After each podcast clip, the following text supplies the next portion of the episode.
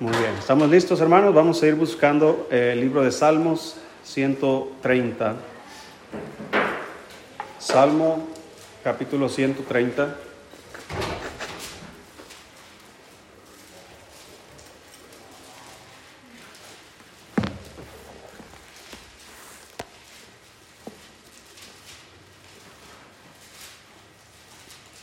Si estamos ahí, hermanos.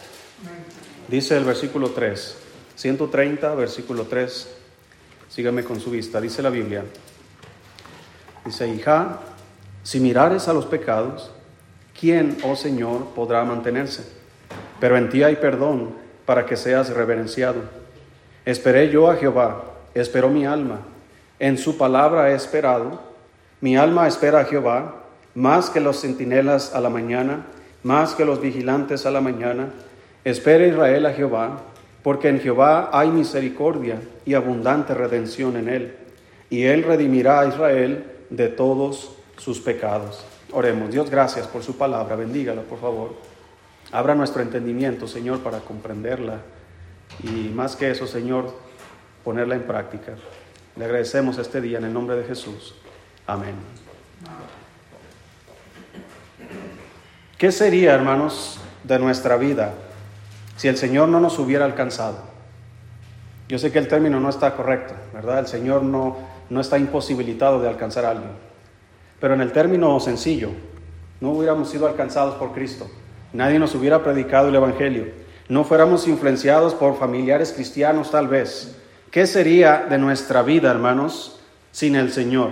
¿Qué estaríamos haciendo? ¿Qué estaría haciendo usted ahorita mismo si no fuera cristiano? ¿En qué condiciones estaríamos ahora? Yo he visto cristianos que antes de venir a Cristo estaban padeciendo tal vez un divorcio. Su familia estaba destruyéndose, estaban tal vez en las drogas, en alcoholismo, cosas que estaban arruinando sus vidas, no solamente espiritualmente, pero físicamente con su salud. Y de repente alguien les habló de Cristo y fueron salvos. Llegaron a la iglesia y sus vidas han sido transformadas. Y hoy día no son lo que, lo que antes eran. Y si antes de Cristo, hermanos, estábamos perdidos y estábamos en condiciones eh, deplorables, estábamos en condiciones, eh, hermanos, espiritualmente decaídos, amargados, lejos del Señor, lejos de su palabra, lejos de, cualquier contacto que tenga que ver con el Señor, y estábamos en condiciones muy malas, ¿cómo estaríamos ahora? El salmista está hablando aquí, hermanos, desde su posición en Cristo. Cuando Dios nos mira, no mira nuestros pecados, sino mira la justicia de Cristo. Dice el salmista, Ja, si mirares a los pecados, ¿quién, oh Señor, podrá mantenerse? Aquí está hablando, hermanos, de, desde su posición, el salmista está hablando desde su posición como cristiano, como hijo de Dios, como, como aquel que tiene conocimiento del Dios verdadero, que sabe quién es Dios, y él está dando una suposición, si mirares a los pecados, ¿quién podrá mantenerse?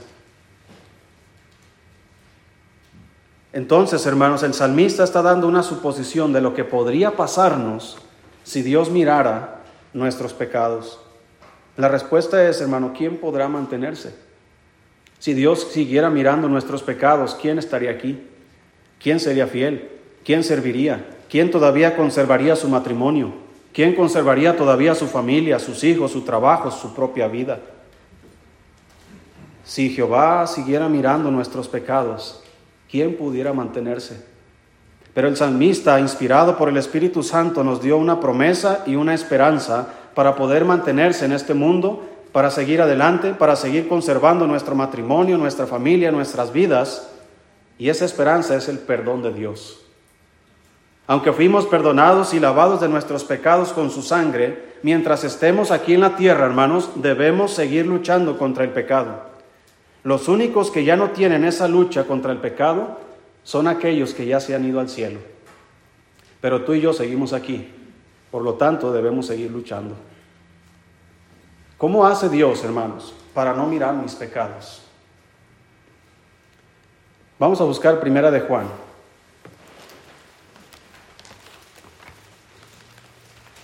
Primera de Juan.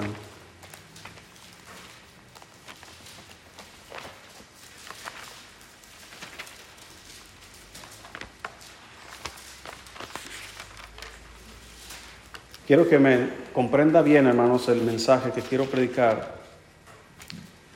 Debemos entender que Dios aborrece el pecado. Debemos entender que cuando usted y yo pecamos, ofendemos a Dios, ofendemos su palabra eh, y ofendemos personas.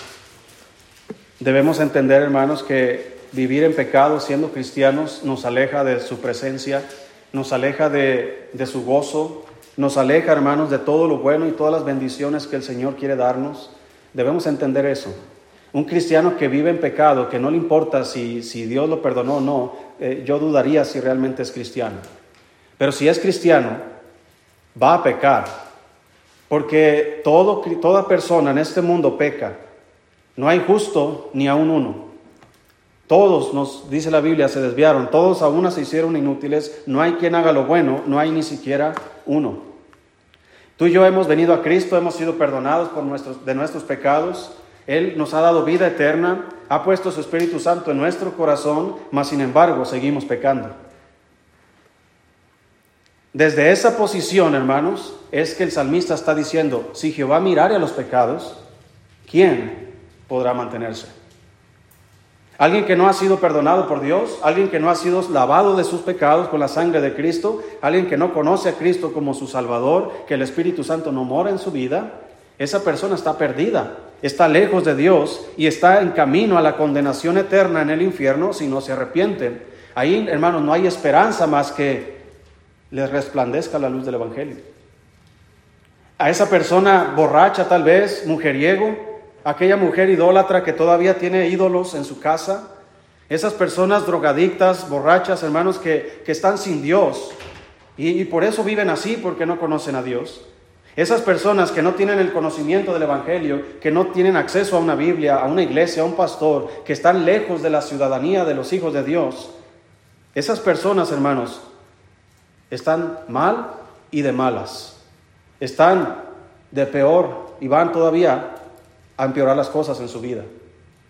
Mientras no se aparten de sus pecados, mientras no conozcan a Cristo y no se arrepientan de sus pecados, sus vidas solamente empeorarán. Porque el pecado así es. El pecado, hermanos, es como la levadura, dice la Biblia, que un poco de levadura leuda toda la masa. Así que un pecado me lleva a otro pecado y me lleva a otro pecado. Y una vida de pecado me aparta de Dios.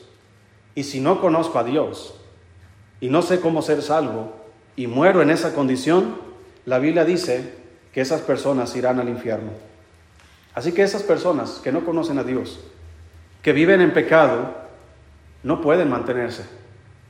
No hay quien los sostenga, no hay quien los levante, no hay quien los anime, no hay quien les diga échale ganas. Pero tú y yo, hermanos, que, que ahora somos cristianos, nosotros también pecamos. Pero ¿quién nos mantiene? ¿Quién nos sostiene? Dice la Biblia, siete veces cae el justo. ¿Y qué hace, hermano? Y vuelve a levantarse. ¿Por qué? Porque en ti hay perdón. Así dijo el salmista. Si mirares que va a los pecados, ¿quién podrá mantenerse? Pero en ti hay perdón.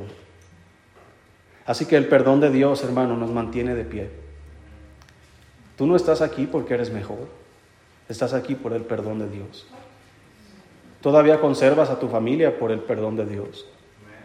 Todavía eh, conservas tu vida por el perdón de Dios. Estoy seguro que si, si no hubiéramos sido salvos el tiempo que fuimos salvos, muchos de nosotros ni siquiera estaríamos vivos. Tal vez el alcohol te hubiera matado antes. Tal vez las drogas te hubieran matado antes. Tal vez la condición inmoral, deprobable que, que tenías en tu vida ya te hubiera destruido antes.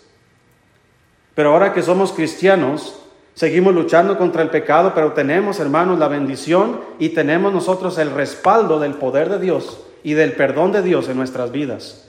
Así que, ¿por qué me pude levantar yo esta mañana si pequé ayer? ¿Por qué me pude levantar esta mañana con la frente en alto y venir y pararme y predicar la palabra de Dios? ¿Sabes por qué? Por el perdón de Dios. Sin el perdón de Dios nadie se puede levantar, nadie se puede mantener. Yo no entiendo a aquellos cristianos que viven sin, confesar sus pecados. Aquellos que viven en pecado, hermanos, y que son renuentes a arrepentirse. Yo dudaría de si realmente son cristianos. ¿Cómo hace Dios, hermano, para no mirar mis pecados? Dice 1 de Juan capítulo 1, versículo 7. Dice, pero si andamos en luz, como Él está en luz, tenemos comunión unos con otros. Y la sangre de Jesucristo su Hijo, ¿qué hace hermanos? Nos limpia de todo pecado. Este versículo, hermanos, me, da una perspectiva de la vida cristiana. Si andamos en luz, como Él está en luz, ¿qué hace Dios? No dice que si yo ando en luz nunca peco. Dice que si ando en luz, como Él está en luz, tenemos comunión unos con otros y la sangre de Jesucristo su Hijo, ¿qué hace hermanos? Nos limpia de todo pecado. Si recuerdas que el Señor Jesucristo lavó los pies de sus discípulos y uno de ellos, que era el apóstol Pedro, le dijo al Señor, no, Señor, tú no me lavarás los pies. Y el Señor le dijo, Pedro, si no lavo tus pies, no tienes parte conmigo. No, Señor, no solamente los pies, sino todo mi cuerpo. Y el Señor le dijo, no, no es necesario más que solamente lavar los pies. Esto trae enseñanza, hermano, porque es una representación de nuestra vida cristiana. No, es necesario lavarnos arriba, hermanos, porque el Señor nos ha puesto su justicia, una túnica blanca de justicia. Pero nuestro andar diario sí se ensucia nuestros pies. Todos los días en el trabajo, en la escuela, en la casa, mirando el teléfono, mirando la televisión, escuchando la radio, escuchando a la gente allá afuera, nos contaminamos con el pecado. Pensamos algo incorrecto, vemos algo incorrecto, hacemos algo incorrecto, decimos algo incorrecto todos los días. ¿Cómo podemos mantenernos, hermanos, eh, como cristianos y, declarar que somos perdonados y somos justos delante de Dios? ¿Sabes por qué, hermano? Por el perdón de Dios que nos da todos los días. El que encubre sus pecados no prosperará, dice la Biblia, pero el que los confiesa y se aparta alcanzará misericordia. Es por eso que yo me levanto estas mañanas, todas las mañanas, sabiendo que fallé al Señor un día antes, le fallé a mi esposa, a mis hijos, tal vez no hice mis responsabilidades, no hice lo que debía haber hecho en ese día, tal vez pensé algo que no debía haber pensado, vi algo que no debía haber visto, escuché o dije algo o reaccioné de una manera incorrecta y fallé pero no debo quedarme ahí. Dice que el que confiesa sus pecados, como dice en el versículo 7, versículo 8, en 1 Juan 1.8 dice, si decimos que no tenemos pecado, ¿qué dice hermanos? Nos engañamos a nosotros mismos y la verdad no está en nosotros. Hermano, no hay ni un cristiano que, que no peque. No existe ni un cristiano, porque la Biblia dice que si decimos que no tenemos pecado, nos engañamos a nosotros mismos. ¿Quién nunca, después de ser cristiano, nunca ha pecado? Todos hemos pecado. ¿Por qué sigue aquí, hermano? Por el perdón de Dios. Versículo 9. Si confesamos nuestros pecados, Él, Jesucristo, Él es fiel y justo ¿Para qué, hermanos? Para perdonar nuestros pecados y limpiarnos de toda maldad. Si decimos que no hemos pecado, le hacemos a Él mentiroso y su palabra no está en nosotros. Así que debemos confesar nuestros pecados. No podemos negar nuestros pecados.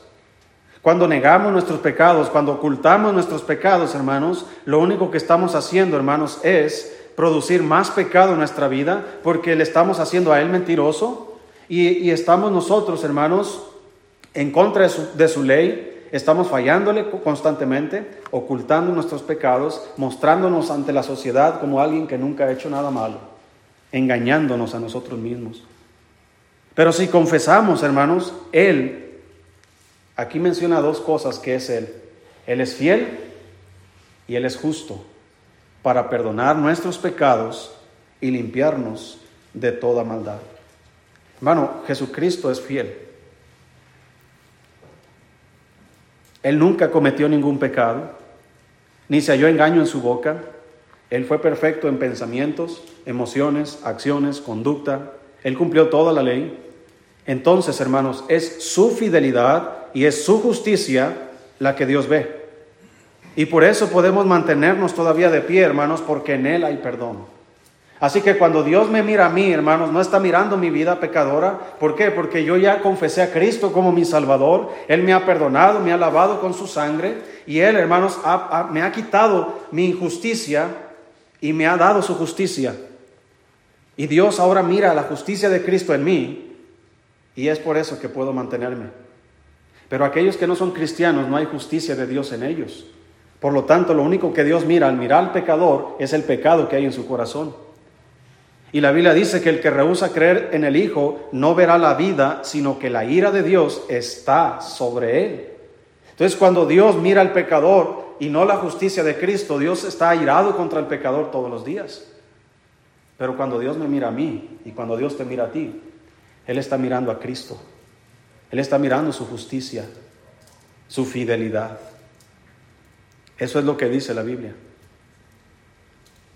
Dice aquí, hermanos, en 1 de Juan 2, Primera de Juan 2, versículo 1. Dice el apóstol Juan, hermanos, hijitos míos, estas cosas os escribo para qué? Para que no pequéis.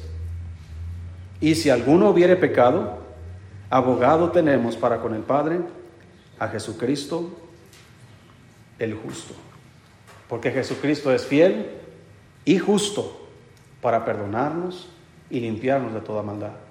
Así que, ¿cómo vas a mantener tu vida cristiana, hermanos? Confiando en la justicia de Cristo. ¿Cómo vas a mantenerte todos los días en el trabajo? Dígame, ¿cuántos de ustedes no escuchan malas palabras en el trabajo? Música mundana, en, la escuela, toda la perversidad entre los jóvenes, en la calle, todo lo que vemos en las redes sociales, tanto pecado, tanta maldad que hay en el mundo, hermano, dígame, ¿no nos contaminamos? ¿Nuestros pies no se manchan? Sí. ¿Cómo te vas a mantener entonces en tu vida cristiana? La única forma, hermanos, es con el perdón de Dios. Aquí hay dos posibilidades, según Juan. Estas cosas os escribo, no solamente, hermanos, lo que concierne a Primera de Juan, pero toda la escritura es inspirada por Dios y es útil para enseñar, para derruir, para corregir, para instruir en justicia. Toda la palabra de Dios es inspirada por Dios. Toda la palabra de Dios es para nuestra enseñanza y nuestra edificación. Por lo tanto, hermanos, estas cosas Dios nos ha dado a nosotros para que no pequemos. Alguien dijo, la Biblia te va a alejar del pecado o el pecado te va a alejar de la Biblia. Y es verdad. Entre más te acercas a Dios a través de su palabra, entre más te empapas de la palabra de Dios, tu mente es transformada, tu manera de pensar es transformada, tu manera de vivir es transformada. Por lo tanto, una vida cerca a la palabra de Dios es una vida mucho más santa, mucho más preparada para toda buena obra. Así que pregúntate, ¿qué pasa cuando no leo la Biblia? Y pasa un día sin leerla, dos días sin leerla, tres días sin leerla, una semana sin leerla. Y si por alguna razón no llegamos a venir a la iglesia donde normalmente leemos la Biblia, vas a pasar otra semana más sin leerla. ¿Qué cree que va a pasar en su vida? Estas cosas os escribo para que no qué. Pero como no la leo, como no la estudio, como no la vivo, ¿qué cree que termino haciendo? Pecando. Así que la voluntad de Dios es que no pequemos. Pero Él sabe que mientras estamos en esta carne, y estamos en este mundo, Él dice, y si alguno hubiere pecado, ya está perdido para siempre. Ya no hay perdón para Él. Ya mejor ni se me acerque porque ya ha, como dicen, ha caído de la gracia. Porque ya eh, se ha apartado y ya es indigno de estar delante de mí. No, el Señor dice, hijo, hijito mío, esta la palabra, mi palabra te la di para que no peques. Léela, practícala, vívela todos los días. Nunca se apartará de tu boca este libro de la ley, sino que de día y de noche meditarás en él, para que hagas y guardes todas las cosas que en ello está escrito. Entonces harás prosperar tu camino y todo te saldrá bien.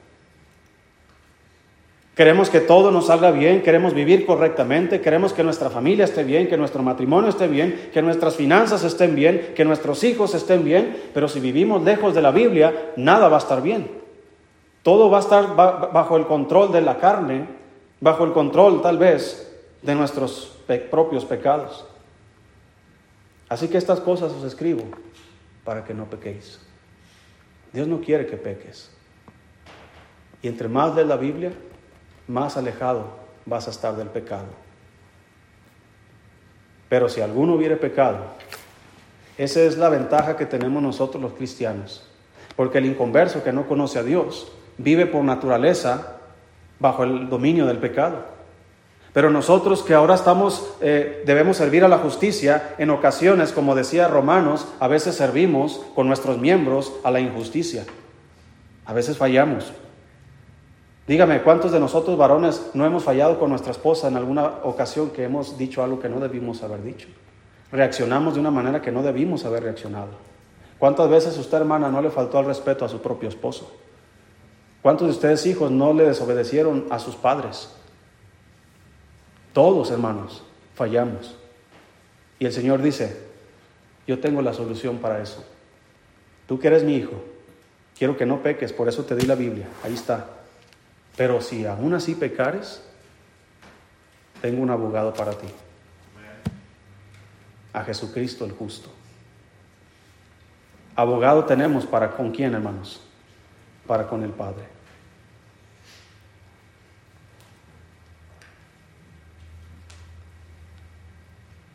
Abogado tenemos para con el Padre. Una y otra vez, Jesucristo el justo es el abogado. Una y otra vez la Biblia señala la justicia de Cristo como nuestra protección ante los ojos de Dios.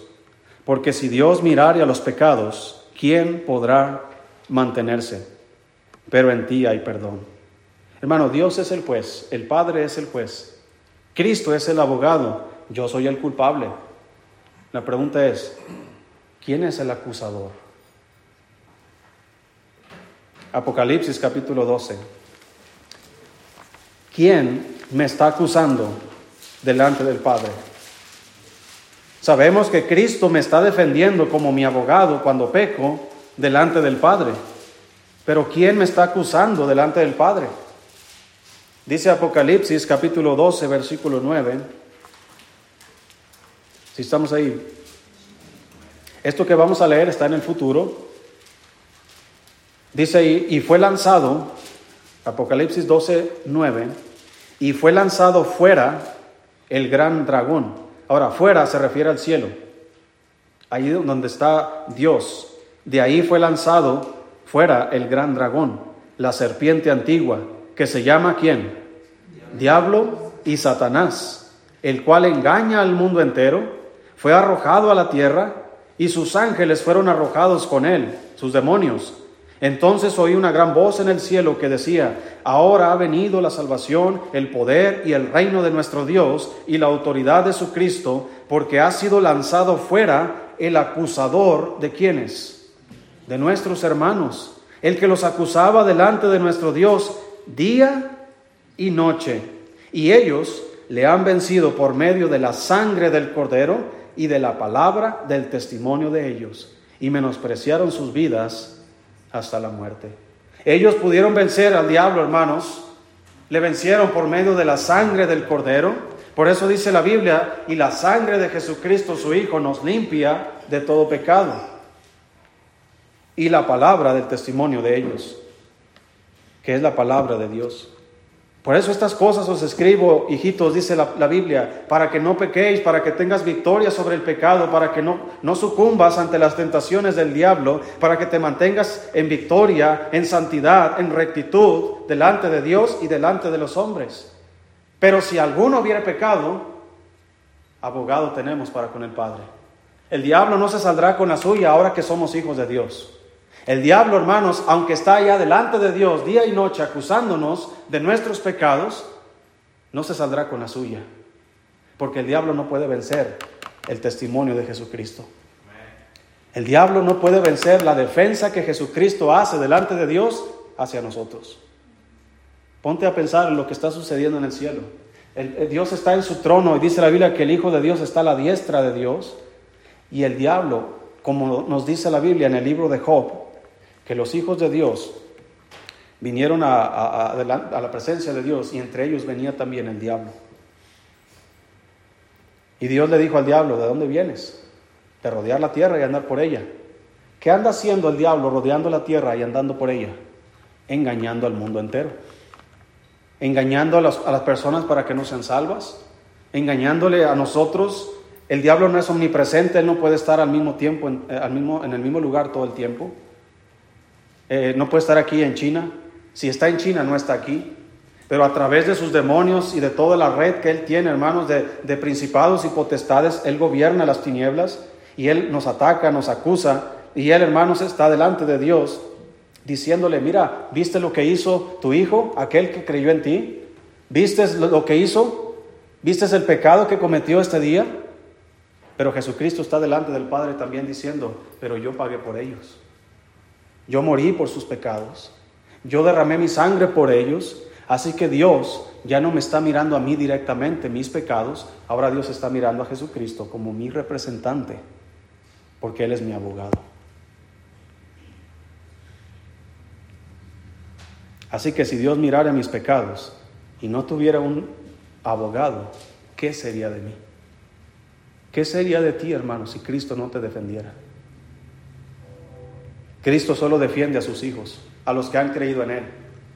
Por eso aquellos que no creen en Cristo no tienen esperanza, no tienen sostén, no hay quien nos levante, no hay quien nos mantenga, no hay quien nos sostenga, porque ellos viven bajo la maldición del pecado, bajo el control y dominio de Satanás. Pero tú y yo que ahora somos cristianos, Dios nos ha dado su palabra para vivir en victoria, para vivir en rectitud, pero Él sabe que aún así podemos fallar. Así que además de su palabra nos ha dado un abogado, que es Jesucristo. En la Biblia, hermanos, hay una historia que ilustra esto que estamos hablando. Vamos al libro de Zacarías, por favor.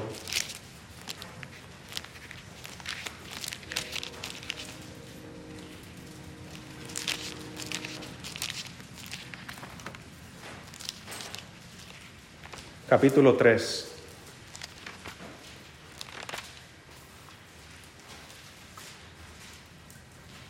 Si mirares a los pecados, ¿quién, oh Señor, podrá mantenerse? Pero en ti hay perdón para que seas reverenciado. Gracias a Dios, hermano, por su perdón. Sin Él no estaríamos aquí. Sin Él no seríamos lo que somos. Por eso el salmista dice, pero en ti hay perdón. Dice Zacarías 3, versículo 1.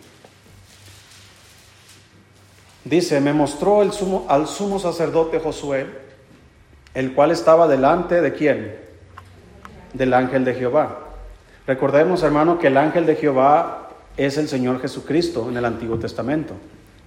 No tengo tiempo para explicar esto, pero tenga en mente esto. Y luego dice, y Satanás estaba a su mano derecha, ¿para qué? Para acusarle. Es decir, está Josué, el sumo sacerdote Josué, está, dice ahí, delante del ángel de Jehová. Y a la, a la diestra o a la derecha de Josué, ¿quién está? Satanás. ¿Para qué? Para acusarle. Versículo 2. Y dijo Jehová a Satanás, Jehová que te reprenda, oh Satanás Jehová que ha escogido a Jerusalén te reprenda. ¿No es este un tizón arrebatado del incendio?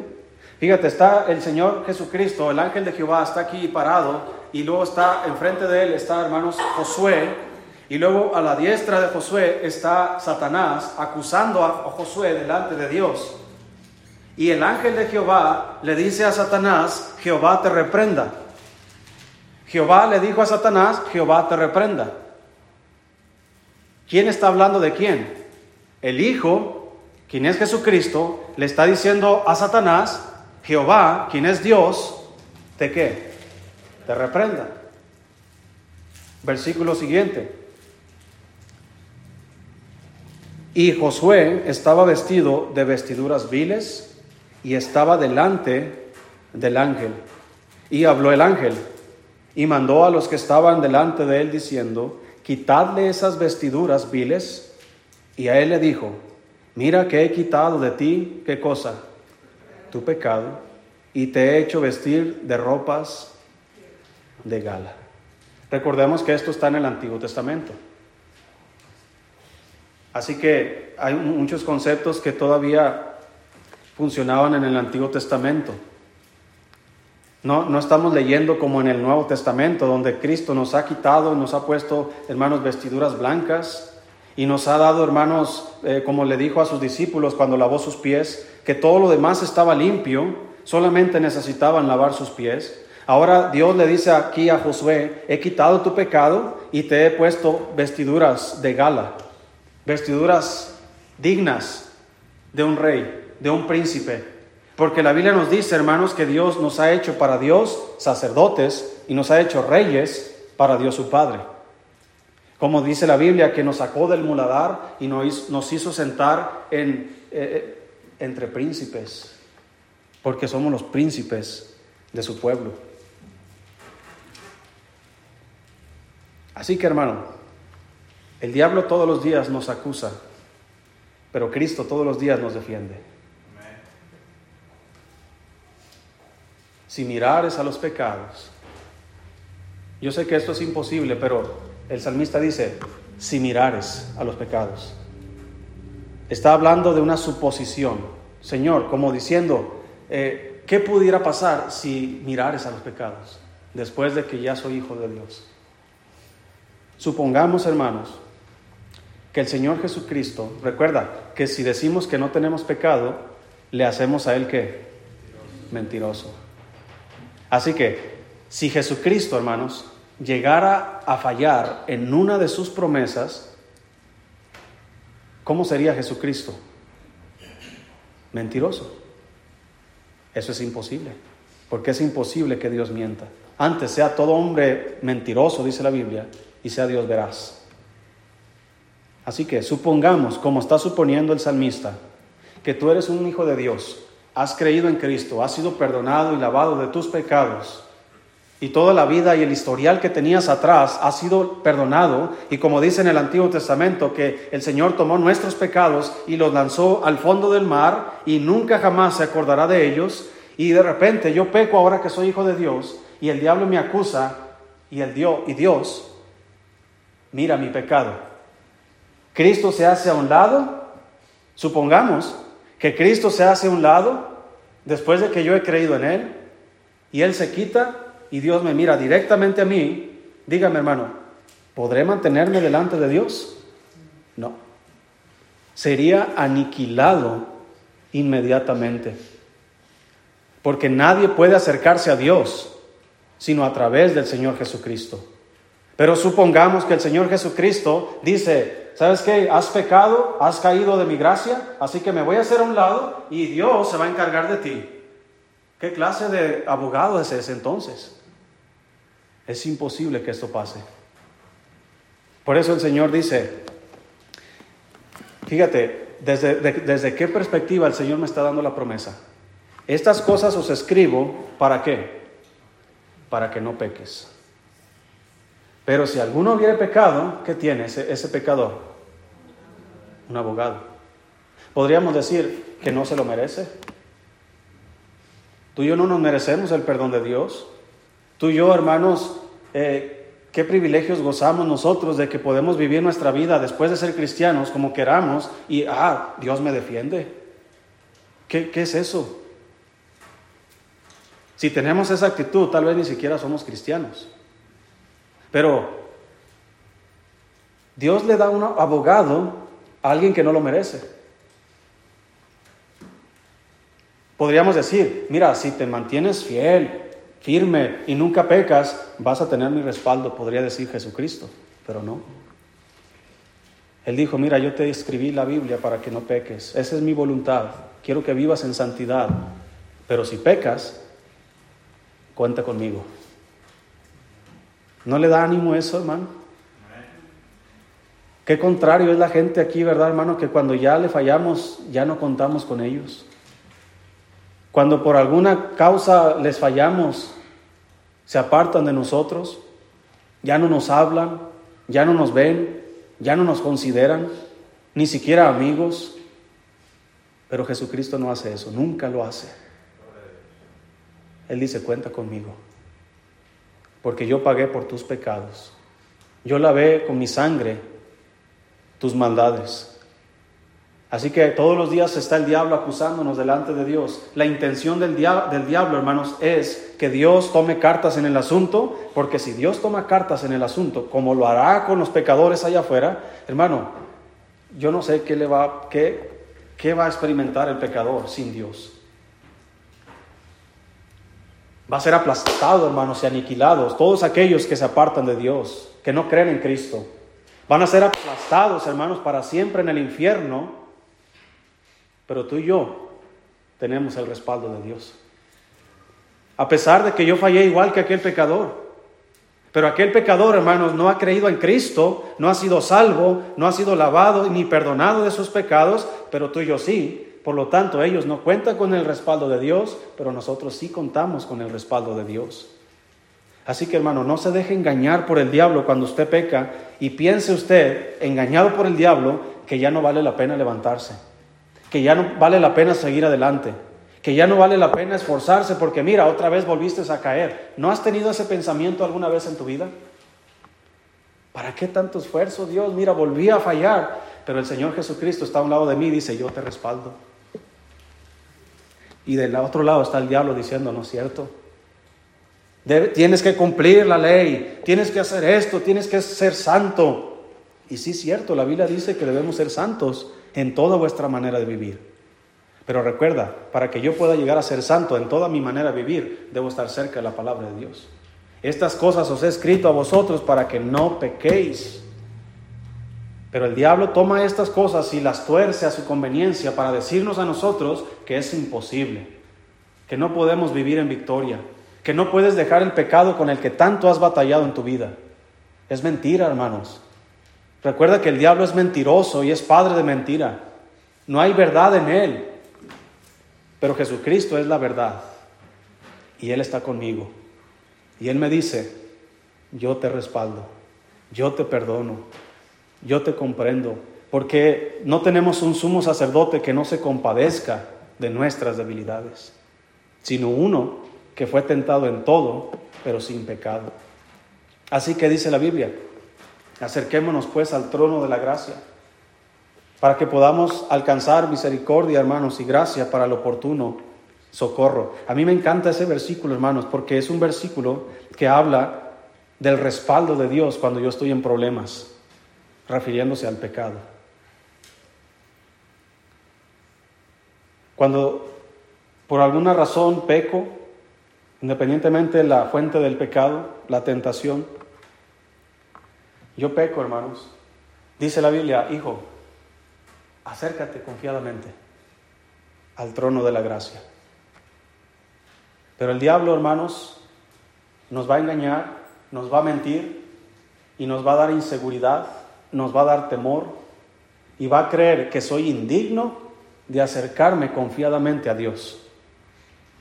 Ya pequé, ni modo, ya fallé, me siento mal, me siento desanimado, angustiado, me siento avergonzado, tal vez si el pecado fue público, me siento avergonzado, ya no tengo esperanza y el diablo va a estar ahí. Eso te pasa por pecador, no puedes acercarte a Dios, eres indigno, no puedes seguir así. Un cristiano no hace eso, un cristiano nunca peca, un cristiano nunca se equivoca. Entonces llegamos a pensar que no somos cristianos. Así que no hay esperanza para que te esfuerzas. Mejor, mira, sigue tu vida como estás. Que al cabo Dios no te va a perdonar. Y el diablo ahí está, hermanos, constantemente engañándonos. Y luego va con Dios y comienza a acusarnos. ¿Ya viste a tu hijo lo que anda haciendo? ¿Ya viste las palabras que dijo? ¿Ya viste los pensamientos que está teniendo? Y el diablo constantemente te está acusando a ti y a todos los hijos de Dios. Pero cuando yo estoy aquí solo, hermanos, enfrentando la tentación, dice la Biblia que Dios se compadece de mí. Y en ese momento, si yo clamo a Dios, Dice la Biblia que Él viene a mi socorro. La palabra socorro, hermanos, ahí donde dicen hebreos, es una palabra, es un término médico. Cuando alguien está muriendo y llaman al médico, un buen médico va a ir en el, al socorro de ese moribundo. Es como las ambulancias, hermanos, cuando andan en las calles. ¿Qué tenemos que hacer, hermanos, cuando suenan las sirenas de una ambulancia? Tenemos que, la preferencia, ¿quién es, hermanos? El moribundo. Así que cuando yo estoy en tentación, no sé si decirlo de esta forma, pero yo creo que la preferencia en ese momento soy yo. Y clamo a Dios y lo voy a decir en estos términos. Dios tal vez el Señor deja de hacer lo que está haciendo en el cielo y viene en mi socorro y me defiende y me perdona y me levanta y me anima. Así que, gracias a Dios, que Él no mira mis pecados, sino mira a Cristo en mí. Porque si Dios mirare a los pecados, ¿quién podrá mantenerse? ¿quién podría estar todavía de aquí de pie? Hermanos, ¿cuántas veces con vergüenza por haber pecado yo tengo que venir y predicar aquí en la palabra de Dios? Tú no te creas el engaño del diablo de que el pastor es santo, santo, santo, que el pastor es superior en todo y que es mejor y que nunca se equivoca. Hermano, yo soy igualito que tú. Tengo las mismas tentaciones que tú, las mismas debilidades. También fallo, también peco como tú. Pero ¿por qué tengo el descaro, si podríamos decirlo así, de pararme aquí y abrir la Biblia y predicarte la palabra de Dios? No es porque yo sea bueno, sino porque en Él hay perdón.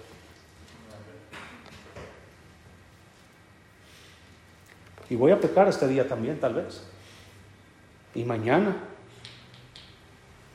Y el miércoles me vas a ver predicar aquí. ¿Por qué? Porque en Él hay perdón.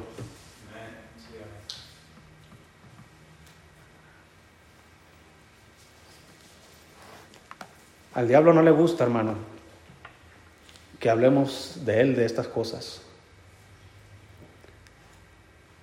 Él es mentiroso y siempre trata de ocultarse. No le creas, hermano, ninguna mentira al diablo. Si tú fuiste perdonado por Dios, eres perdonado para siempre. El que cree en el Hijo tiene vida eterna. Así que vamos a buscar Romanos y terminamos.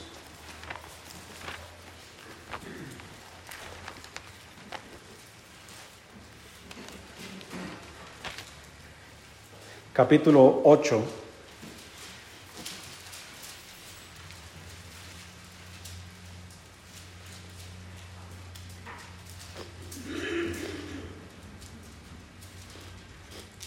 Dice el versículo 28.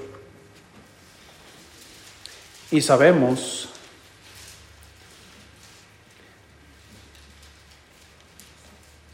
Vamos a, a, mejor a leer, hermanos, del versículo 33.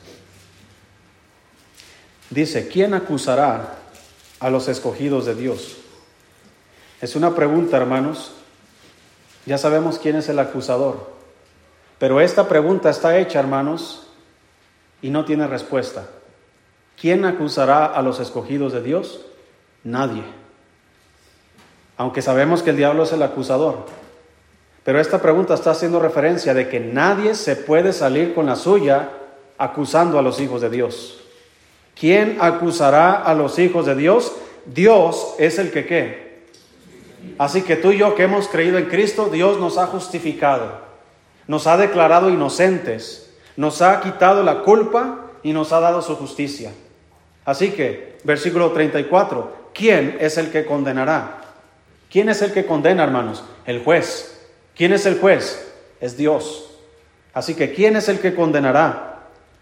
Pero ese Dios que condena me perdonó. Así que su condena ya no aplica a mí, sino aplica a los que no han sido perdonados. ¿Quién es el que condenará? Y luego dice la respuesta, Cristo es el que murió, más aún el que también resucitó, el que además está a la diestra de Dios, el que también, ¿qué hace hermanos? ¿Te fijas cómo añade una cosa tras otra de bendición para nuestras vidas?